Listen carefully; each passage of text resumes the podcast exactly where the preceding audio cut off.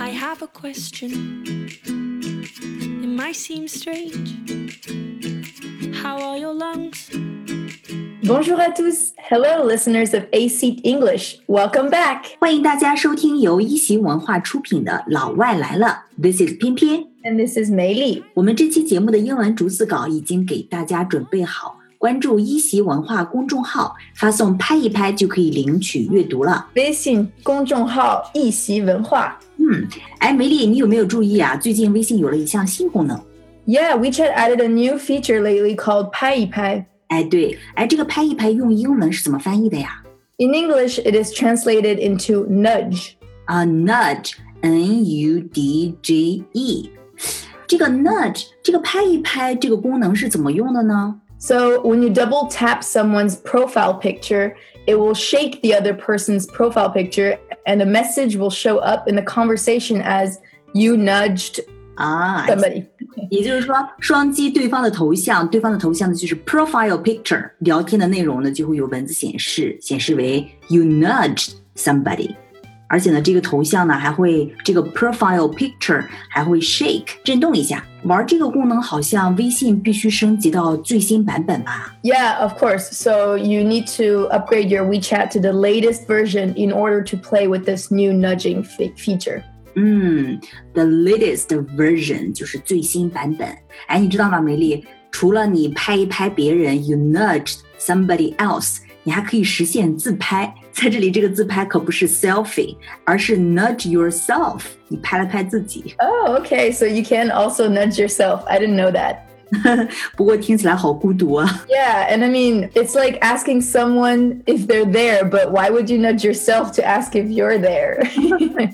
It's true，这个微信的拍一拍好像在说在吗？可以回复我一下吗？对不对？哎，看来以后就不用发这个 Are you there？ yeah, for sure. There's no need to ask the other person if they're online anymore. You can simply nudge them on WeChat. 嗯，哎，说起这个拍一拍哈，咱们就要聊一聊这个英文的这个 nudge。那么，首先第一个问题，为什么拍一拍在英语当中会翻译为 nudge？ 这个微信团队是怎么翻译的？这个翻译的水平到底怎么样呢？ So actually, nudging someone means to push someone gently. So especially with your elbow. So this is done in order to get their attention. 嗯，也就是说，nudge 它的意思呢，其实就是说是呃，轻轻的推某人，对吧？啊、尤其是什么用手肘来推， 就是说想要获得对方的注意，叫做 nudge。 And so, actually, an example is for example, when you're in school and your desk neighbor uses their elbow to touch you, that action is them nudging you. 啊，上学的时候，同桌经常会用胳膊肘碰你一下，这个呢就叫做 nudge。 这个手肘这个词 elbow 也可以作为动词来用，表示用胳膊肘推开，但是呢，它的这个力度要比 nudge 大，对不对？Yeah, elbowing someone is more violent. She nudged me. 嗯，she nudged me 就是用胳膊肘碰了我一下，但这个 elbow 怎么用呢？ So you can say, I elbowed my way through the crowd. 嗯，我用手肘从人群当中挤了过去啊，这个明显这个 elbow 要比这个 nudge 它的力度要大很多，对吧？ Yeah, for sure. This feature of nudging someone on WeChat is used to remind someone, not to pat or beat them. Therefore, using the word nudge in this context is very fitting. 嗯，所以用这个 using the word nudge 啊、呃，真的是 very fitting，非常非常合适。就好像想到，哎，上学的时候用胳膊肘碰了一下，哎，老师找你或者怎么样的，对吧？哎，但是梅莉有意思来了哈。比如说，我用我的手机，然后跟你聊天儿，有以下三种情况会出现。比如说，我们聊天的这个对话框里，我拍了一下你，拍了一下梅丽，就会出现 you nudged 嗯梅丽的文字，对吗？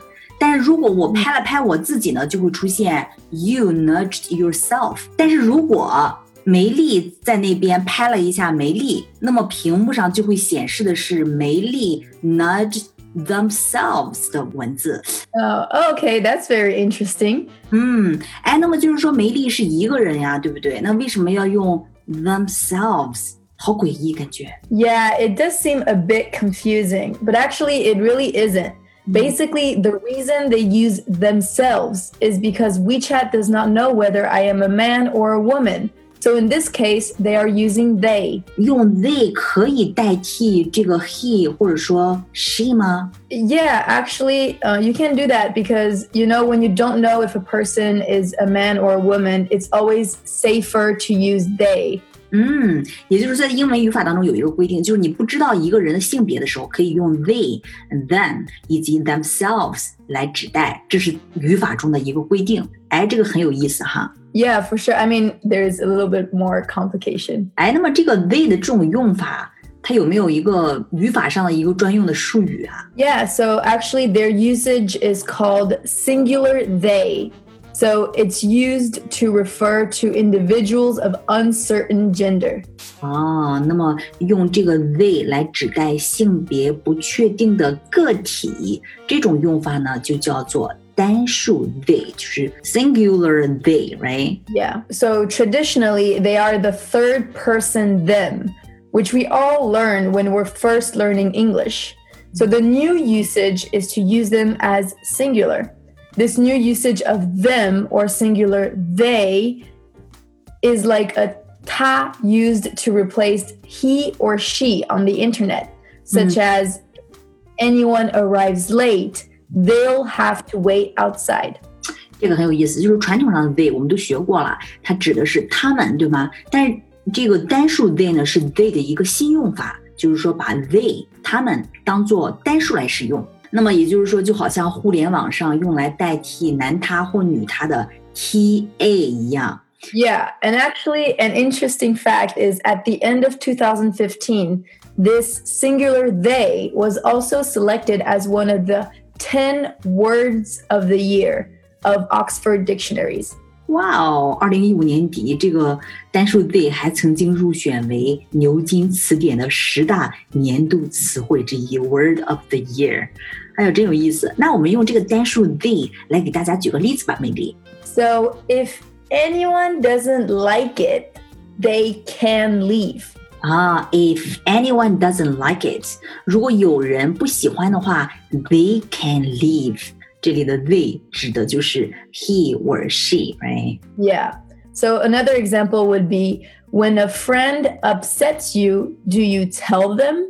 哦，如果朋友让你不开心的时候，你会告诉他吗？那么这个应该用怎么翻译呢？When a friend upsets you, do you tell them？不是 do you tell her，而是 do you tell them？因为你不知道这个朋友是男是女。 Yeah, exactly. You don't know if they're a man or a woman. You have a lot of friends. 嗯，哎，那么我们再翻译一个句子：有人把他的外套落下了，这个怎么说呢？ Someone, so you would say, someone has left their coat behind. 啊，someone has left their coat behind。 So I actually think that this rule is really helpful for people who are learning English because you know it will cut down on the words we're using and it makes the sentence simpler and shorter. 这个规则的确是非常好用，它能够帮助我们 cut down on the words，节省字数，对不对？哎，我们举一个例子在， 比如说，我们来翻译一下这句汉语：一个人不理发的时候，他的头发呀就会变长。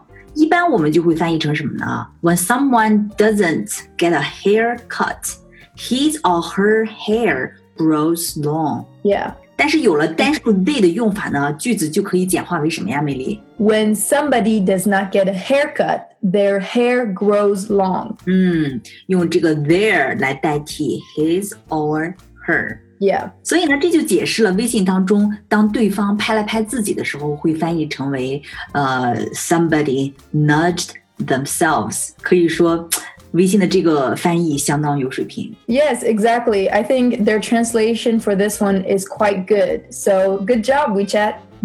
Good job, WeChat。好，梅莉，那我们今天就聊到这里。大家听完之后呢，留言告诉我们。你有没有玩拍一拍这个新功能呢？ Yeah, let us know. Have a nice day, everyone. 拜拜。 Ce soir, je serai la plus belle pour aller danser. Danser pour mieux évincer toutes celles que tu as aimées. Aimer. Ce soir, je serai la plus tendre quand tu me diras. Diras tous les mots que je veux entendre murmurés par toi. Par toi. Je fonde l'espoir que la robe que j'ai voulue et que j'ai cousue point par point sera chiffonnée et les cheveux que j'ai coiffés décoiffés par tes mains. Quand la nuit refermait ses ailes, j'ai souvent rêvé. Rêvé que dans la soie et la dentelle, un soir je serai la plus belle, la plus belle pour aller danser.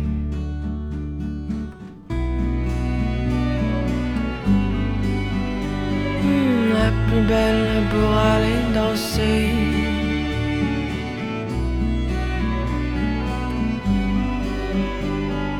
La plus belle pour aller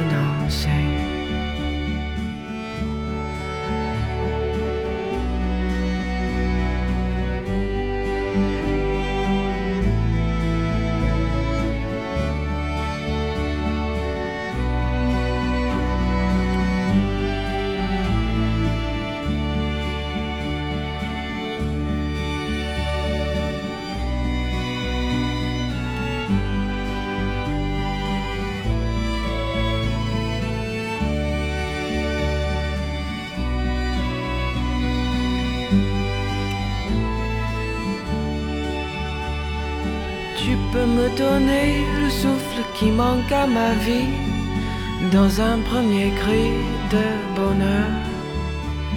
Oh, si tu veux ce soir cueillir le printemps de mes jours et l'amour en mon cœur pour connaître la joie nouvelle du premier baiser. Mhm.